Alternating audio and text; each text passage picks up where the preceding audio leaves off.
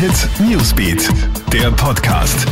Schönen Samstagmorgen wünsche ich dir. Ich bin Smelly Tüchler. Schönen Start in die Ferien. Genieße es und dazu gibt's mal die wichtigsten Meldungen des Vormittags für dich. Riesenschock gestern im Salzburger Lungau. Beim Zugunglück wurden Schüler zu mutigen Ersthelfern.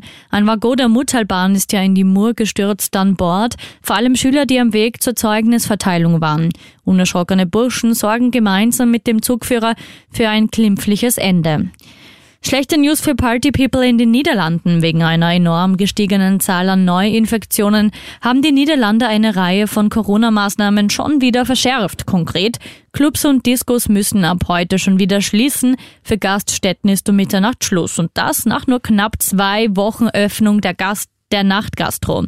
Zuletzt waren in den Niederlanden rund 7000 Neuinfektionen innerhalb von 24 Stunden registriert worden.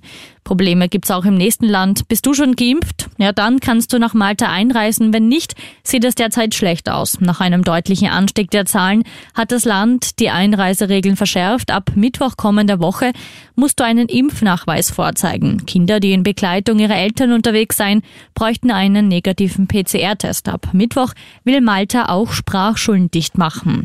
Und wird Cristiano Ronaldo etwa zum fünften Mal Vater? Darüber rätselt jetzt das Netz. Auslöser für die Diskussion ist ein verdächtiger Instagram-Post von Freundin Georgina Rodriguez. Fans glauben, einen Babybauch zu sehen, daneben fünf rote Herzchen. Ob das ein Zeichen ist, feststeht.